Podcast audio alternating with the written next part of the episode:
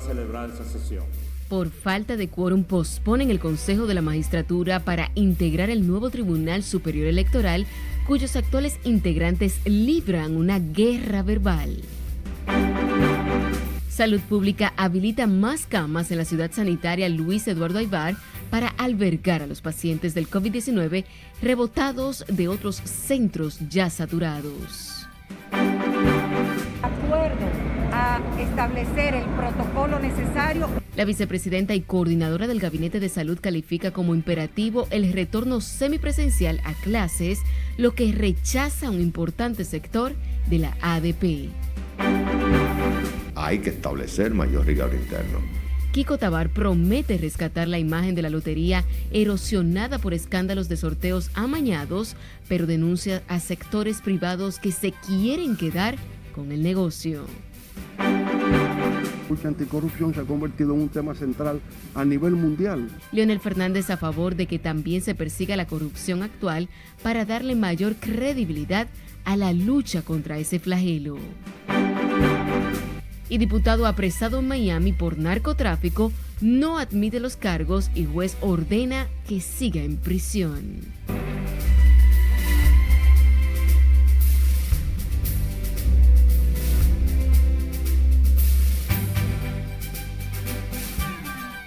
Muy buenas noches, bienvenidos a esta emisión estelar de Noticias RNN. Soy Anelis de León, para mí es un placer informarles en esta noche. Iniciamos esta emisión en el Palacio Nacional, ya que la falta de quórum impidió esta tarde la reunión del Consejo Nacional de la Magistratura convocado por el presidente Luis Abinader para abocarse a la elección de los nuevos miembros del Tribunal Superior Electoral. Nuestra compañera Ana Luisa Peguero nos amplía en directo desde el Palacio Nacional. Conectamos contigo. Buenas noches. Saludos, buenas noches. El Consejo Nacional de la Magistratura estaba convocado para evaluar a los nuevos titulares y suplentes del Tribunal Contencioso Electoral. La información fue ofrecida por el consultor jurídico del Poder Ejecutivo, Antoliano Peralta, quien explicó que el quórum no se conformó por la ausencia del presidente de la Cámara Baja, Alfredo Pacheco, quien está en España. Cuando el Consejo se convoca por primera vez, si uno es eh, de sus miembros falta, o más de uno, o sea, si no está la totalidad, eh, no se podrá celebrar esa sesión. Asimismo, el funcionario explicó que la escogencia de los nuevos miembros y suplentes del TCE debe producirse a más tardar el 19 de julio. Lógicamente no se tomó ninguna medida porque el Consejo no estaba legalmente constituido por las razones que acabamos de explicar y se dispuso su aplazamiento para convocarse para la próxima semana. En las últimas semanas, esta alta corte ha sido el centro de un torbellino de enfrentamientos en la mayoría del Pleno y su presidente interino, Marcos Cruz García. El consultor jurídico del Poder Ejecutivo, Antoliano Peralta, dijo que será el próximo lunes cuando se anunciará la fecha para la reunión del Consejo Nacional de la Magistratura. Desde el Palacio de Gobierno es todo lo que tengo. Yo retorno contigo al estudio. Te agradecemos, Ana, por este reporte en directo. Y sepa que más temprano, el vocero del PLD en el Senado, Iván Lorenzo, instó al Poder Ejecutivo a detener la convocatoria esta tarde del Consejo Nacional de la Magistratura hasta que el Tribunal Constitucional decida sobre un recurso de oposición de la escogencia de la Fuerza del Pueblo como segunda mayoría. Nelson Mateo nos amplía. No deben ser políticos, no deben militar en ningún partido, deben ser honorables de la sociedad. En el Congreso Nacional esperan que el Consejo de la Magistratura integre un Tribunal Superior Electoral independiente y libre de toda duda. Yo tengo la plena confianza, la certeza de que también en el marco del Tribunal Superior Electoral se van a escoger personas ecuánimes con un perfil eh, que responda a las expectativas de la sociedad y gente que esté solo comprometido con el fortalecimiento institucional. Pero el vocero reformista aboga porque a esta corte electoral vayan hombres y mujeres serios sin importar que sean políticos. Independiente no hay nadie aquí, eso es una eso fisma. Aquí nadie es independiente, todo el mundo tiene una, una, cuñita, todo el mundo eh, tiene un canal, todo el mundo tiene un camino para llegar donde quiere llegar. Eso es independiente, eh, existe. Tú oyes un lote de gente independiente, que son independientes y protestando, pero ya tienen todo decreto. Iván Lorenzo vocero de los senadores del PLD entiende que el Poder Ejecutivo no debió convocar el Consejo antes de que el Tribunal Constitucional falle un recurso de su partido al dar a la fuerza del pueblo como segunda mayoría. Yo pienso que el presidente de la República está festinando la designación de los jueces. Yo, yo entiendo que debería esperar a que haya un fallo definitivo, porque eh, hay una vía abierta y es un recurso que elevó el Partido de la Liberación Dominicana como motivo de la designación de la segunda mayoría. Los congresistas esperan que luego de que el Consejo de la Magistratura integre el nuevo Tribunal Superior Electoral, se someta una reforma constitucional que garantice una mayor estabilidad a instituciones como estas. Nelson Mateo, RNN. Y continúa la guerra verbal entre el presidente y los miembros del Pleno del Tribunal Superior Electoral, organismo que será evaluado por el Consejo Nacional de la Magistratura. Hoy, el magistrado Marcos Cruz, quien sustituyó a Román Jaques Liranzo, aseguró que encontró un despilfarro de los recursos de la institución. María Ramírez nos cuenta más en el siguiente reporte. El presidente interino del Tribunal Electoral, Marcos Cruz, aseguró que a su llegada a la institución encontró una serie de situaciones irregulares que cuestionan el manejo financiero de esa alta corte. Ese certificado simplemente durante el año 2020 se lo tragaron en los sobresueldos que son ilegales, que la constitución prohíbe que en una gestión usted pueda tocarse el sueldo como incumbente, el 140 de la constitución. Agregó además que ha encontrado resistencia del Pleno a un proceso de reorganización administrativa que inició a su llegada. Esto que se está haciendo sin documentos, solamente tirar al ruedo una serie de, situaciones, es lamentable porque es el tribunal que ha sufrido con esto. Cuatro de los jueces que componen el Tribunal Electoral han denunciado un manejo arbitrario del juez presidente y lo intimaron a convocar una reunión del mayor órgano jerárquico de la institución. No soy partidario de lo mal hecho. La próxima reunión del Pleno está pautada para el viernes 28 a las 2 de la tarde. Si yo no hago algo malo, tampoco permito ni voy a callar que otro lo haga. En medio del conflicto ha salido a reducir gastos no autorizados en los que habría incurrido el presidente del Tribunal Superior Electoral, a quien le atribuyen un manejo dictatorial del Pleno. Margaret Ramírez, RNN. En otra información, el nuevo administrador de la Lotería Nacional en sus primeras declaraciones al asumir el cargo aseguró que hay intereses empresariales que quieren debilitar a la institución por asuntos de competencia en el negocio. Si le dice aquí no con más. La Lotería Nacional como organismo del Estado ha ayudado y puede servir para ayudar. Kiko Tabar reconoció el reto que tiene de devolverle la credibilidad a la Lotería Estatal, sacudida por un escándalo de corrupción en los sorteos. El licenciado Teófilo Kiko Tabar llegó temprano a la Lotería Nacional. De inmediato se reunió con los nuevos presentadores. Hay que establecer mayor rigor interno. Se están estableciendo rigores internos. Para el funcionario quien ha dirigido las dos principales instituciones recaudadoras del Estado, aduanas e impuestos internos, hay sectores empresariales interesados en debilitar la lotería anunció acciones encaminadas a evitar nuevos escándalos y recuperar la confianza de la población. Lo que ocurre, que también hay que decirlo, tiene competencia el sector privado. Mientras menos fuerza tiene la lotería, más posibilidad y potencial tienen los otros. Vendedores de billetes de lotería valoraron la designación del nuevo administrador de la lotería. Bueno, vamos, a esperar que lo haga bien. con ese escándalo que hay ahí, ya tú sabes. Tal vez poniéndose nuevo, tal vez se aplaca un poco. Y el que viene a administrar la Lotería Nacional es a administrar la Lotería Nacional. No es administrar banca. La banca que paguen sus impuestos por allá, que, que, que y que alto, pero no tiene que administrar banca. Teófilo Kiko Tabar fue designado en la Lotería Nacional por tres meses al ser suspendido Luis Michel Dicent tras detectarse fraude en los sorteos. A pesar de que acusó a sectores empresariales de estar detrás de la debacle de la lotería, el nuevo administrador no citó a nadie en particular. Sila Disaquino, RNN. A propósito de este tema, el diputado Ángel Esteves sometió un proyecto de resolución que busca disolver la Lotería Nacional por los escándalos de corrupción que históricamente han ocurrido en esa institución estatal. El congresista espera que su iniciativa sea acogida y que esas funciones pasen al Ministerio de Hacienda. Nosotros entendemos que es tiempo ya de que ese sector sea administrado por el sector privado. En Google de 20 nombres más buscados, 13 pertenecen a loterías y números. Es decir, el 65% de lo que la gente busca en Google es referente a la Lotería Nacional. El congresista depositó el proyecto de ley este viernes en espera de que sea conocido en una próxima sesión. Ya el diputado reformista Máximo Castro Silverio informó también que trabaja en un proyecto para que la lotería sea cerrada por un periodo de 70 días hasta que la misma sea replanteada. Hablemos ahora de la Comisión Liquidadora de la Corporación Dominicana de Empresas Eléctricas Estatales, que informó este viernes que a partir del 30 de junio del presente año ese órgano quedará disuelto en su totalidad, como lo dispuso el presidente Luis Abinader. Laura Lamar nos amplía. La CDEE deja de ser un intermediario entre las distribuidoras y los generadores.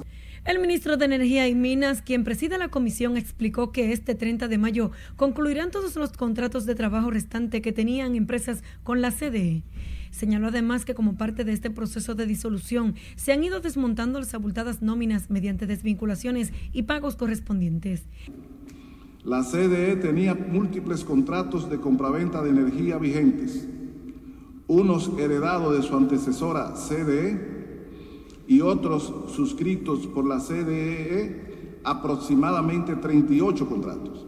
Eh, habrán procesos que eh, tomarán probablemente meses, eh, pero que ya tienen que ver con cosas internas del gobierno, que el traspaso de un título de una, el cambio de nombre de un título de una institución del Estado, que en este caso es la CDE, a otra, eh, pues esos son procesos internos que eh, correrán. En lo que respecta al contrato que la CDE tiene con la central termoeléctrica Punta Catalina, la comisión decidió constituir un fideicomiso público al cual serán transferidos todos sus activos y pasivos. En relación con los activos de la CDE, se ha realizado un levantamiento de todos los inmuebles, vehículos y otros activos mobiliarios propiedad de la corporación, con la finalidad de poder realizar las transferencias y aportes a otras entidades estatales según se defina. En ese sentido, los empleados de la planta a carbón continuarán en sus respectivas funciones hasta que cesen sus contratos. Con este proceso de disolución, los funcionarios argumentan que el gobierno busca despolitizar la CDE y elevar la calidad del servicio que impacta significativamente en las finanzas públicas.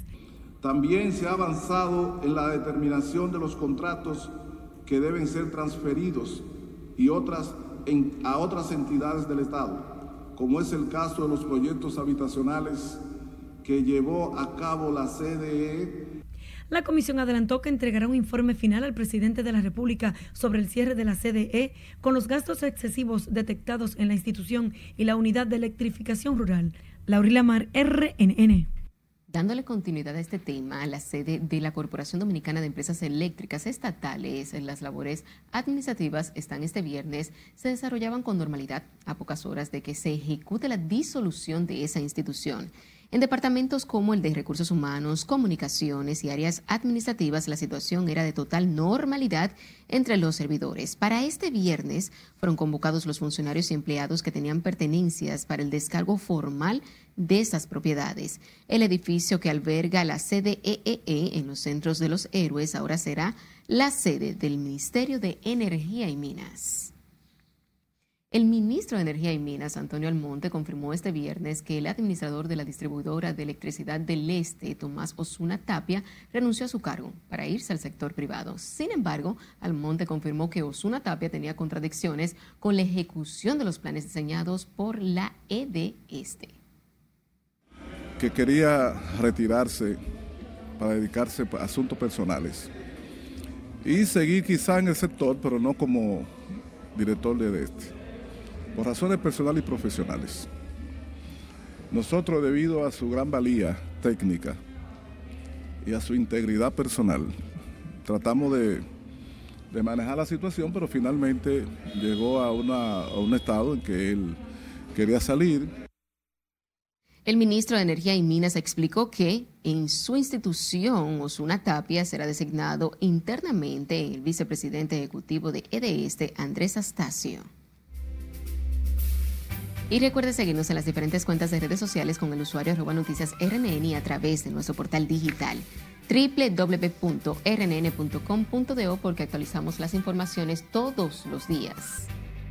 Recuerda también que puede escuchar nuestras dos emisiones de noticias a través de Spotify y demás plataformas digitales similares, porque RNN Podcasts es una nueva forma de mantenerse informados con nosotros. De que cualquier persona del pasado o de la actualidad que incurre en una falta será sometido al imperio de la ley. Hacemos nuestra primera pausa comercial, pero no le cambie porque en un instante lo que dice Leonel Fernández de la narcopolítica en el país y los casos de corrupción que han aflorado en el gobierno. Es difícil. Y el drama con la falta de camas para los contagios por el COVID-19 que siguen llegando a los hospitales de la capital más al volver.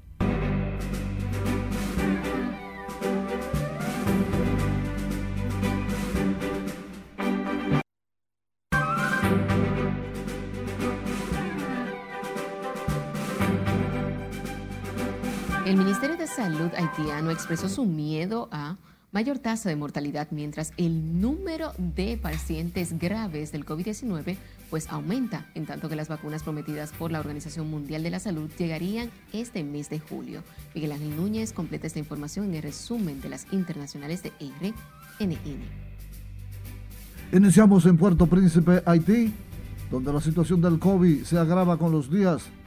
El ministro de Salud, Laure Adrien, reconoció que en el país hay más personas enfermas y más en estado grave, lo que para el funcionario hace temer un aumento del número de muertos a causa de la pandemia. Lo peor es que para finales de junio o principios de julio es que se espera la llegada del primer lote de 320 mil dosis de la vacuna AstraZeneca prometida por la OMS. Seguimos en San Salvador, donde una fosa común contiene los restos de al menos 24 personas, pero que podrían ser 40, ha sido desenterrado en la casa de un ex oficial de la policía, identificado como Hugo Ernesto Osoria Chávez, quien según las autoridades pudo haber sido parte de una escandalosa red de asesinos. Las fosas fueron localizadas en el municipio noroccidental de Chalchuapa y se cree que en su mayoría son mujeres. Seguimos con los países del grupo G7 de los más ricos del mundo, que acordaron detener el financiamiento externo de centrales eléctricas de carbón durante el año en un intento por abordar el cambio climático, dijeron sus ministros de medio ambiente en un comunicado conjunto.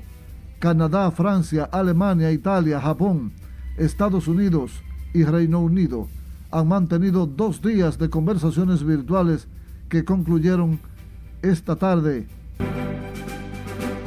Continuamos en California, donde un niño de seis años murió después de un tiroteo en la autopista en el condado de Orange, en California. Sin embargo, los detalles del tiroteo aún no están dados. La patrulla de caminos de California dijo que el tiroteo tuvo lugar la mañana de este viernes y que el pistolero está prófugo. Los testigos dijeron que la madre del menor detuvo su vehículo a un lado de la carretera y dijo que su hijo había recibido un disparo. Siete médicos argentinos fueron acusados de homicidio por la muerte de la leyenda del fútbol Diego Armando Maradona. La estrella argentina murió de insuficiencia cardíaca en noviembre del año pasado, el mismo mes en que fue operado con éxito de un hematoma subdural o coágulo de sangre en el cerebro. Las imágenes que presentaremos corresponden a un dron. Tras el leve cese de fuego que costó la vida de más de 200 personas, se ven bloques enteros convertidos en escombros, edificios tumbados de lado o derrumbados sobre residencias vecinas.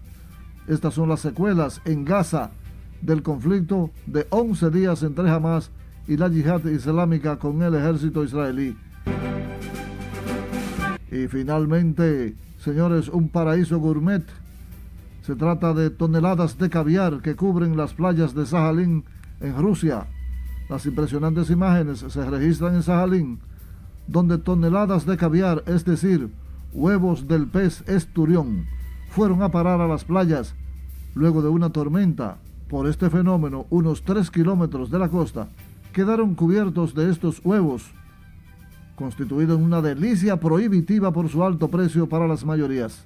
Para las internacionales de RNN, Miguel Ángel Núñez. Retomando con las informaciones nacionales, el presidente Luis Abinader viajará este domingo acompañado de su esposa a Ecuador para la ceremonia de toma de posesión del nuevo mandatario Guillermo Lazo. El jefe de Estado tiene previsto viajar en horas de la tarde del domingo en un vuelo privado que partiría desde el aeropuerto militar de San Isidro. Es el primer viaje en que la primera dama acompaña al presidente Luis Abinader en un viaje oficial fuera del país y regresan el lunes 24. La ceremonia de toma de posesión del nuevo presidente ecuatoriano se producirá el lunes 24 en la Asamblea Nacional de Quito. En tanto que el expresidente Leonel Fernández calificó el arresto de Miami del diputado del PRM Miguel Gutiérrez como el primer caso de narcopolítica en el país. Nuestro compañero Jesús Camilo nos dice por qué. Hoy día el tema transparencia, rendición de cuentas, lucha anticorrupción se ha convertido en un tema central a nivel mundial. El expresidente Leonel Fernández insistió que el caso sobre el arresto del legislador por Santiago, Miguel Gutiérrez, debe ser investigado a profundidad y sancionarlo de manera ejemplar para que no se pierda la confianza en el liderazgo político. De que cualquier persona del pasado o de la actualidad que incurra en una falta será sometido al imperio de la ley. Planteó mayor control en las organizaciones políticas para frenar el resurgimiento de este tipo de caso y evitar el deterioro de la democracia. Un caso de esa naturaleza obviamente debe ser investigado en toda su dimensión y castigado. Se habló de narcopolítica. Sí, sí, porque es narcopolítica, si es un legislador y está vinculado al narcotráfico, estamos hablando de narcopolítica y eso tiene que ser completamente erradicado. Al referirse a los casos de corrupción destapados en el país en los últimos meses, Fernández dijo que es un problema universal que debe ser enfrentado con firmeza y determinación para garantizar la institucionalidad y transparencia. En algunos lugares como China ejecutan gente, las matan por el hecho de robar y la gente sigue, Pero hay que ponerle un freno. Y yo pienso que lo que se está haciendo y lo que tiene que seguirse haciendo, no solamente con funcionarios del pasado, sino con los actuales, para que eso tenga credibilidad. Leonel Fernández también volvió a alertar sobre una reforma fiscal en medio de la actual crisis. Yo creo que la economía dominicana, aunque se está reactivando, también es como un paciente en estado de convalecencia. Y por lo tanto, sí creo que hay que dejar pasar el 2021 para ver cómo las cosas siguen evolucionando. El expresidente de la República ofreció sus declaraciones al aplicarse la segunda dosis contra el COVID-19. Jesús Camilo, RNN. Y sepa que el juez federal de Miami ordenó que siga en prisión el diputado dominicano Miguel Gutiérrez Díaz, acusado de narcotráfico y de ser parte de una organización transnacional que introdujo al menos 20 toneladas de cocaína a Estados Unidos. Guillermo Tejeda, con los detalles. El legislador dominicano, detenido cuando llegaba con su esposa para unas vacaciones en Miami, donde tiene millonarias propiedades, tiene posibilidad de que le revisen la medida en un futuro según el juez. Su abogado Denis Urbano indicó que su defendido aceptará la prisión preventiva con revisión de medida de coerción y solicitó un juicio con un jurado. El caso fue referido ahora a la magistrada Úrsula Moncuse Ungaro. En el expediente del diputado de Santiago también figura su hermano Miguel Emilio Gutiérrez, el alemán, así como los hermanos Denny y Andy Núñez Mármol. La Fiscalía de Miami no ha emitido ninguna declaración respecto al paradero de otros tres implicados y se desconoce si han sido apresados junto al legislador. Contra el grupo pesan los cargos de conspiración para distribuir cocaína, sabiendo que sería importada a Estados Unidos.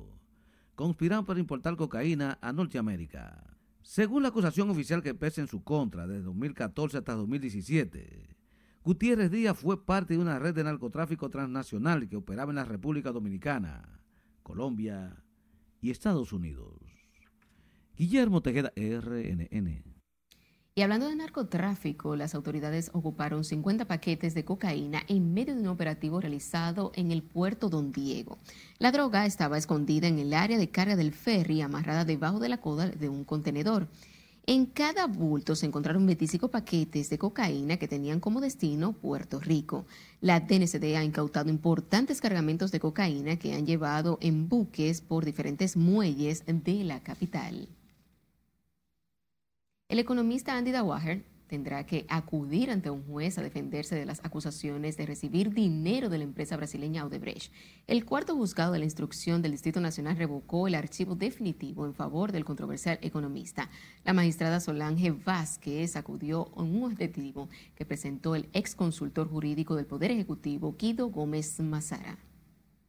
Que el ex procurador general de la República, Jean Alain Rodríguez, entendía que una documentación emanada respecto del señor Andrés Aguirre, que recibió 2 millones punto de dólares por Odebrecht, no debía ser procesado. Y lo que, hace, lo que hace este proceso es que al revertir la decisión, lo pone en manos de la Procuraduría General de la República para que proceda a tales fines. Según Gómez Mazara, una empresa a nombre del economista, la Baker Street Financial, figura en una lista de supuestos pagos de Odebrecht. Hablamos ahora del rebrote del COVID-19 detectado en el Gran Santo Domingo, que sigue crítica la situación en unidades de atención a la enfermedad en diferentes centros hospitalarios abarrotados de pacientes que buscan asistencia y camas para atenderlos. Jesús Camilo recorrió algunos centros hospitalarios y nos presenta el drama humano. Me vacuné y si hay que volverme a vacunar, me vacuno, porque eso, eso no se siente nada. La situación se agudiza en el Hospital Moscoso Puello, donde incrementan los casos positivos de COVID-19, desbordando la capacidad de respuesta. En medio de la pandemia, el panorama es similar en el Hospital Materno Infantil Santo Socorro. Es difícil, es difícil la situación porque mi paciente tenemos ya dos noches ahí y ya todavía hoy estamos esperando a ver si aparece cama y todavía no aparece. Las personas ahí afuera y no hay camilla, no hay nada de camilla para ellos. Están ahí en una silla de ruedas sentados y es como que nada. Yo después de que me puse la vacuna yo no dormía casi mente y después que me la puse estoy durmiendo bien. Me siento bien por la gloria y la honra de Dios. Cumplí 71 años antes de ayer 18 y si tengo que volverme a poner todas las veces que vengan, me la pongo, porque el gobierno no va a mandar a matar a nadie.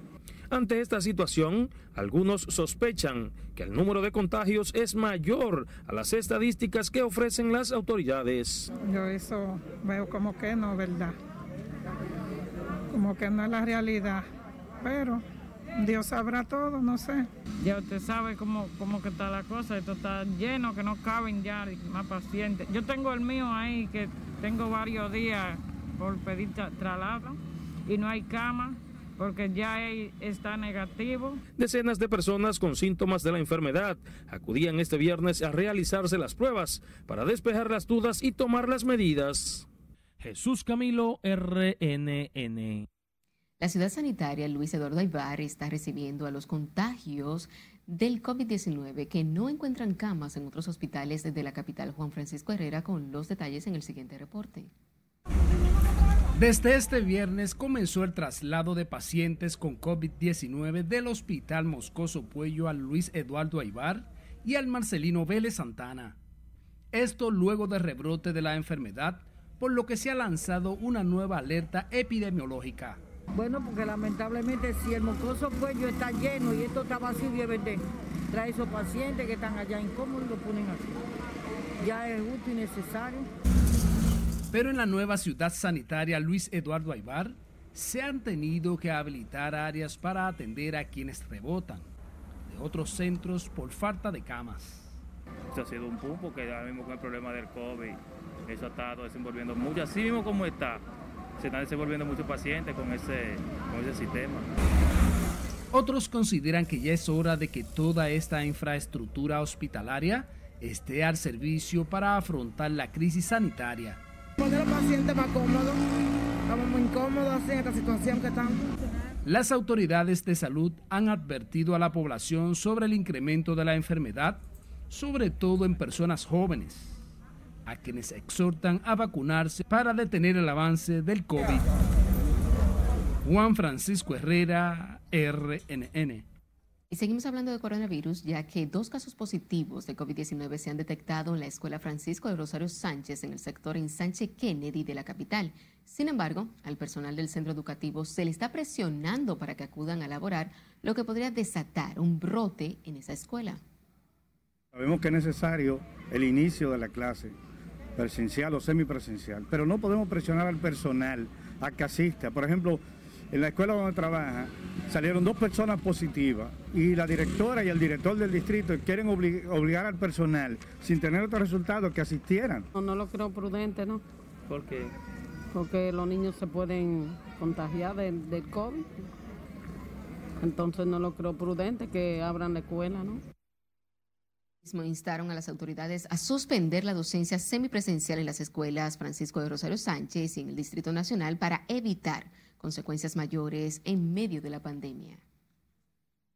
Y sepa que el presidente de la Asociación Dominicana de Administradoras de Riesgos de Salud dijo que no se puede negociar con el Colegio Médico Dominicano en medio de paros a las ARS. Si le dice aquí no tiene la historia. Eh, nunca hemos estado de acuerdo con esa posición del Colegio Médico Dominicano Continúa el tranque entre el colegio médico y las prestadoras de servicios de salud. A pesar de los anuncios de diálogo, las partes no han logrado ponerse de acuerdo y la semana próxima paralizarán la ARS humano. Hoy el presidente Adars dice que mientras se estén moviendo huelgas, no hay negociación. Lo primero que le solicitamos es que tenían que levantar el paro. Mientras exista un paro, nosotros no podemos sentarnos en una mesa de negociación porque no hay igualdad de condiciones mientras a partir del lunes 1.600.000 afiliados a la ARS Humano quedarán sin consulta médica. José Manuel Vargas dijo que con esta decisión se afecta todo el sistema de la seguridad social. Esos paros hacen muchísimo daño al sistema porque son paros sistémicos, afectan toda la reputación del sistema del Seguro Familiar de Salud y afectan a los afiliados fundamentalmente y nos afectan a todos. Los médicos, especialmente las sociedades especializadas, reclaman mejoría en sus honorarios, una larga lucha en la que no han recibido respuesta de las ARS ni del Consejo de la Seguridad Social. Sila Disaquino, RNN.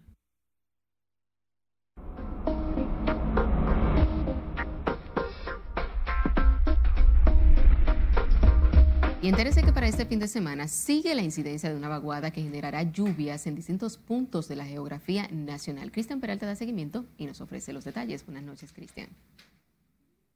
Gracias, muy buenas noches. Las condiciones del tiempo para este fin de semana todavía caracterizadas por lluvias en algunos puntos de la República Dominicana y están así que el Centro de Operaciones de Emergencia mantiene cinco provincias bajo alerta verde. Hablamos de La Vega, Monseñor Noel, Espaillá, Santiago y Puerto Plata. Esa alerta la colocaba más temprano el día de hoy el Centro de Operaciones de Emergencia debido a las lluvias o a los efectos de las lluvias que han caído, pero también a las que se esperan y veremos cómo esa alerta pudiera estar cambiando para el día de mañana. Mientras tanto, mirando la próxima gráfica, observamos la fuerte nubosidad que permanece esta noche sobre la República Dominicana y miren cómo se concentran incluso algunas lluvias hacia eh, María Trinidad Sánchez precisamente. También ha estado lloviendo bastante en La Vega. Tenemos Santiago de los Caballeros y todo esto se debe a ese debilitado sistema frontal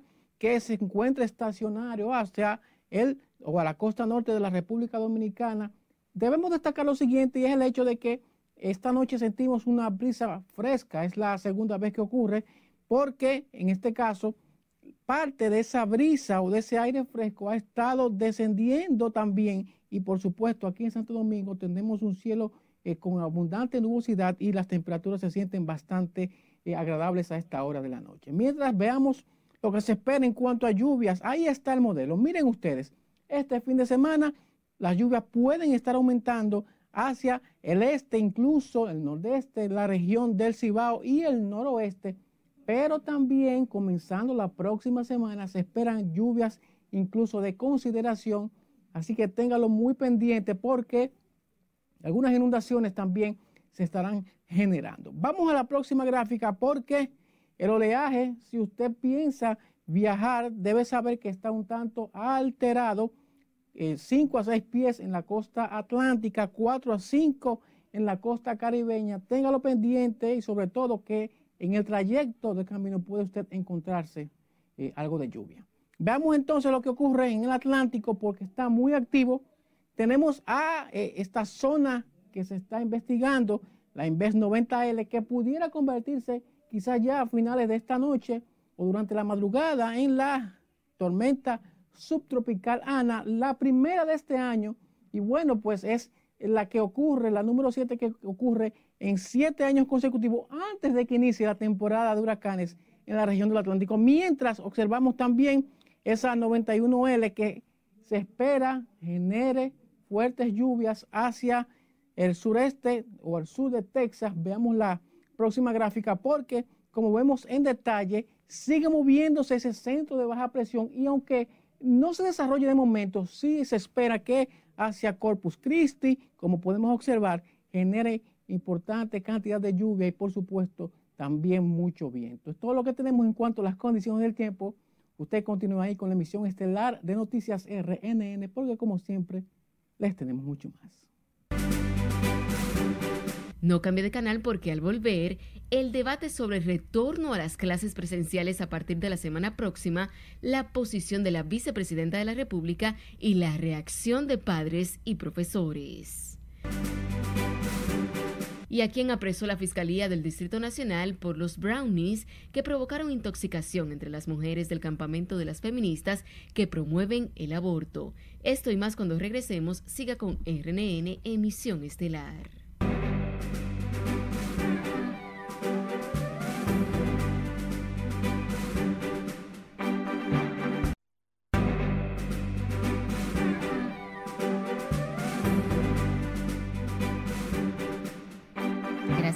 La sintonía, seguimos con más informaciones. La vicepresidenta de la República, Raquel Peña, consideró como imperativo el reinicio de la docencia semipresencial a pesar de la férrea oposición de un sector de la ADP que sigue renuente a volver a las aulas. La vicemandataria habló en Santiago y Junior Marte nos amplía. Tras agotar una agenda de trabajo en la ciudad de Santiago, la vicemandataria dijo que desde el Gabinete de Salud que coordina acompañarán al Ministerio de Educación para garantizar la aplicación del protocolo sanitario. Nosotros hemos dicho que de acuerdo a establecer el protocolo necesario es posible, de acuerdo a cada condición en cada municipio, de que se vaya empezando a abrir lo que es la escuela semipresencial pero siempre bien medido y bien monitoreado. Mientras que la directora de la Regional 0805, Marieta Díaz, señala que en la ciudad un 60% de los planteles están listos para comenzar las clases. Lo que tenemos ya remozadas, las escuelas que, tiene, que necesitan mantenimiento correctivo para el martes, eso sí tenemos un 60% y ahí vamos a comenzar si las condiciones de COVID no lo permiten. La vicepresidenta Raquel Peña, quien agota una apretada agenda de trabajo hoy en su natal de Santiago, llamó a la población para detener el avance del COVID. A aplicarse su vacuna, que la tenemos disponible porque está demostrado que cerca del 87% de las personas que están hospitalizadas allá no habían sido vacunadas ni siquiera con una dosis. Sostuvo la coordinadora del Gabinete de Salud que de continuar aumentando la positividad en los casos de COVID-19, las autoridades contemplan algunas variaciones en el toque de queda. En Santiago, Junior Marte, RNN. El aumento de la positividad de los casos del COVID-19 en el país preocupa a los padres de los estudiantes que tienen dudas sobre si mandar o no a sus hijos a las escuelas el próximo 25 de mayo, como han establecido las autoridades. Y como nos cuenta nuestra compañera Margaret Ramírez, se une a esta solicitud un sector magisterial que pide reconsiderar el retorno a las aulas. Porque ya el año escolar termina en dos meses, entonces no sé cuál es la prisa. Para doña Maura Pozo Pérez, abuela de dos niños, es ilógico volver a las aulas a solo dos meses de cerrar el año escolar. Como ella opinan otras madres que deploran las condiciones de muchas escuelas. Donde iba a empezar mi nieto, que él está eh, de modo virtual, y ya le toca entrar el 24. Ahora le intervinieron, pues tiene problemas de, de agua, de baño, y está intervenida ahora. No hay agua en algunos centros los baños en algunas escuelas no están adecuados para que los niños puedan entrar a esos lugares. Y nada, simplemente no estoy de acuerdo. Que terminemos el año escolar, los niños en su casa virtual. Para otras madres consultadas, la rápida propagación del COVID debe ser un signo de alarma para las autoridades. Falta muy poco para que se termine el año escolar para mandarlo a buscar a, contaminarse.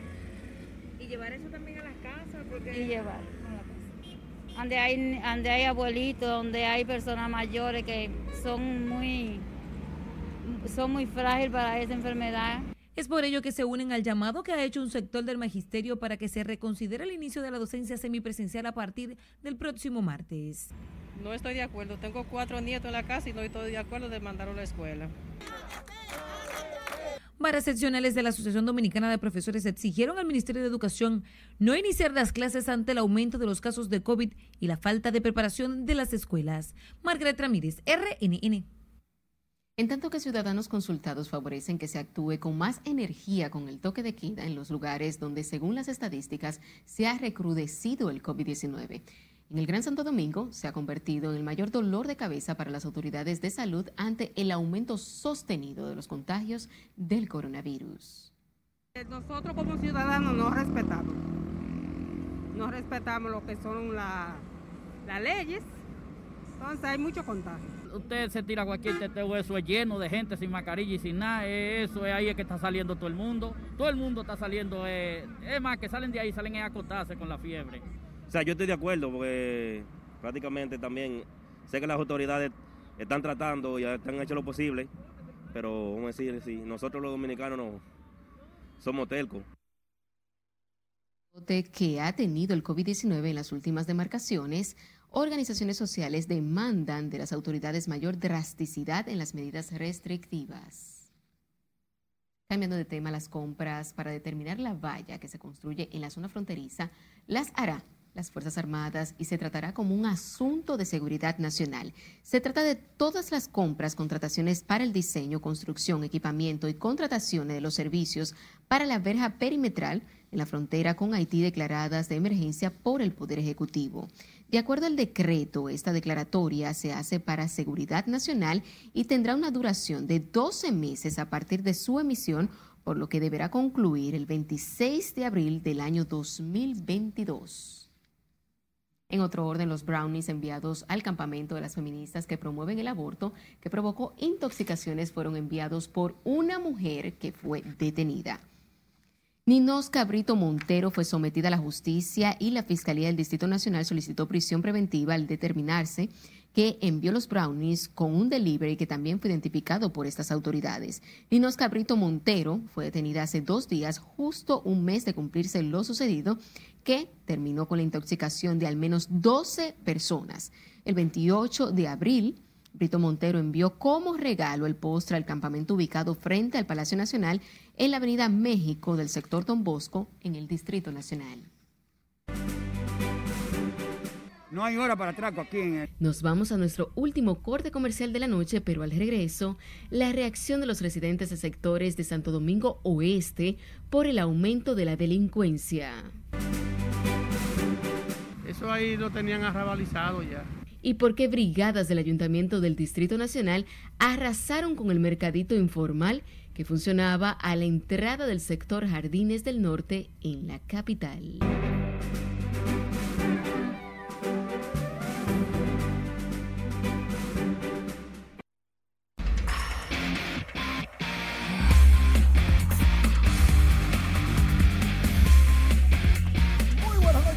La entrega deportiva haciendo un resumen de las mejores actuaciones de los dominicanos en las grandes ligas. Comenzamos con Rafael Carita Devers que conectó su cuadrangular número 12 de la temporada. ¡Qué palo!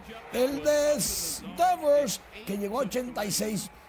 387 pies. También dio su doble número 13. Remolcó tres carreras y llega a 37. Vladimir Guerrero Jr. vuelve a la carga con el batazo grande, largo, enorme bestial, ganando el marlo de Montecristi. Su cuadrangular número 12, Vladimir, 444 pies, dos carreras remolcadas y lleva 34 de ese juego, 5 por 5 en el noveno. Empataditos.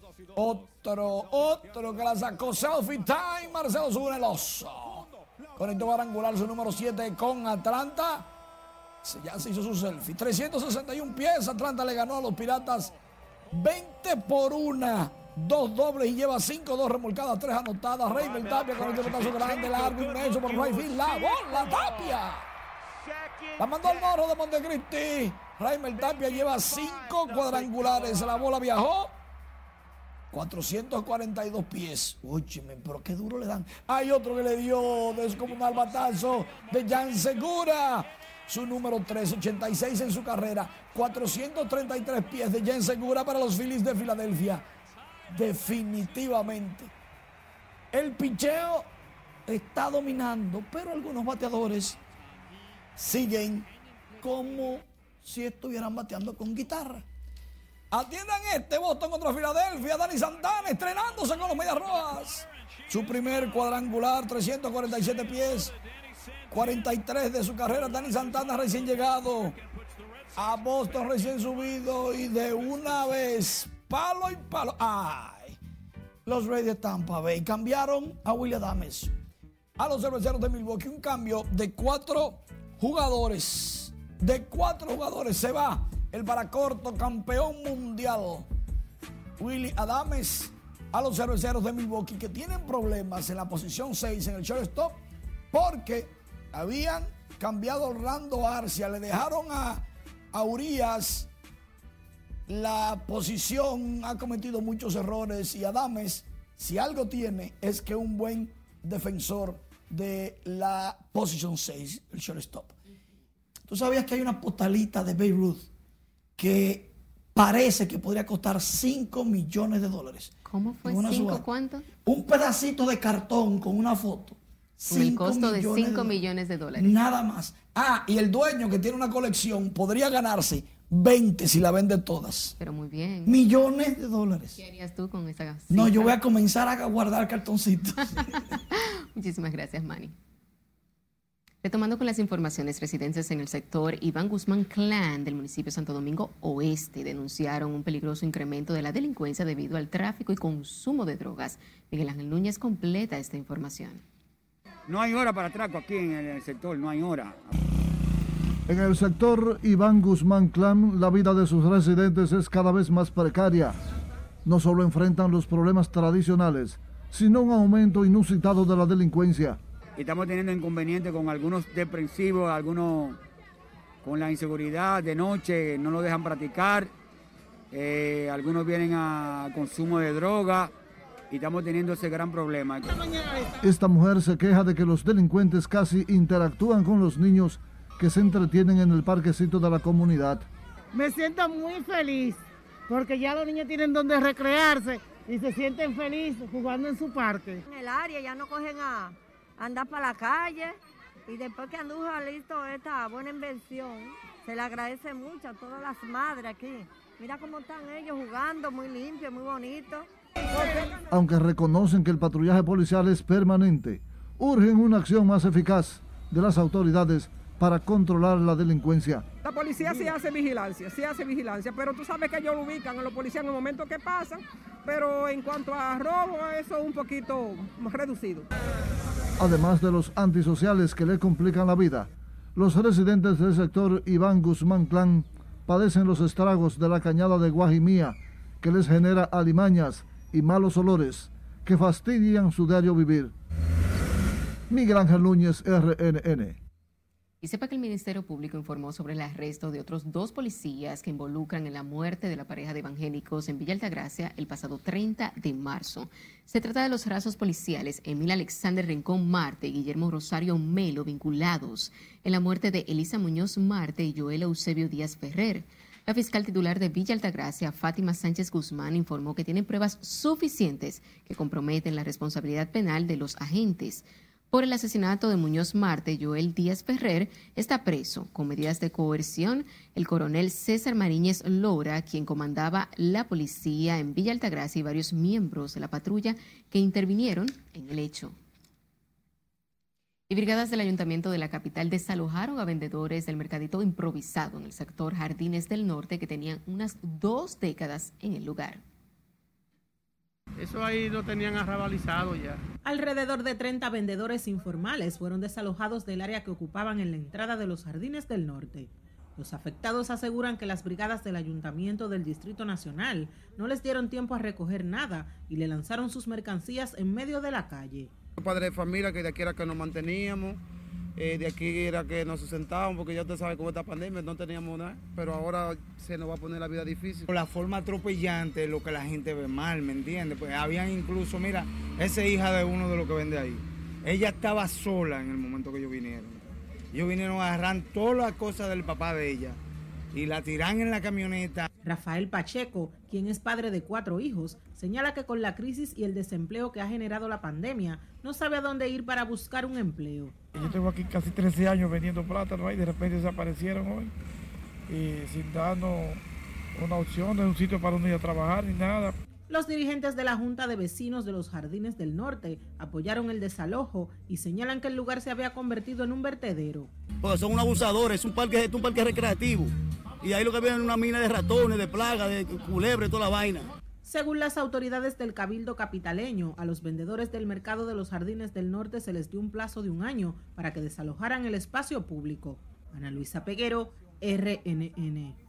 Y presta atención, el presidente Luis Abinader declaró el 30 de mayo Día de la Libertad en homenaje a la resistencia nacional y a las víctimas de asesinatos, desapariciones, torturas y abusos durante 31 años de la dictadura trujillista. A través del decreto 335-21, el mandatario también creó una comisión para la conmemoración de los 60 años de ajusticiamiento del tirano para reconocer la vocación democrática permanente del pueblo dominicano.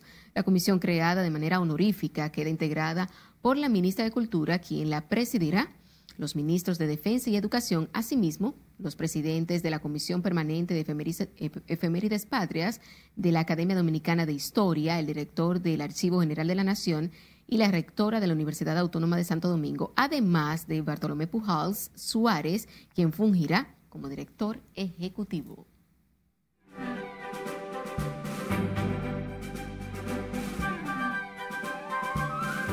Hola, ¿qué tal? Muy buenas noches. El cantautor dominicano Sergio Echenique estrenó esta noche nueva imagen y nueva producción. El cantautor Sergio Echenique ha decidido utilizar a partir de ahora su nuevo nombre artístico Selle con el lanzamiento de su nuevo sencillo musical titulado Blue.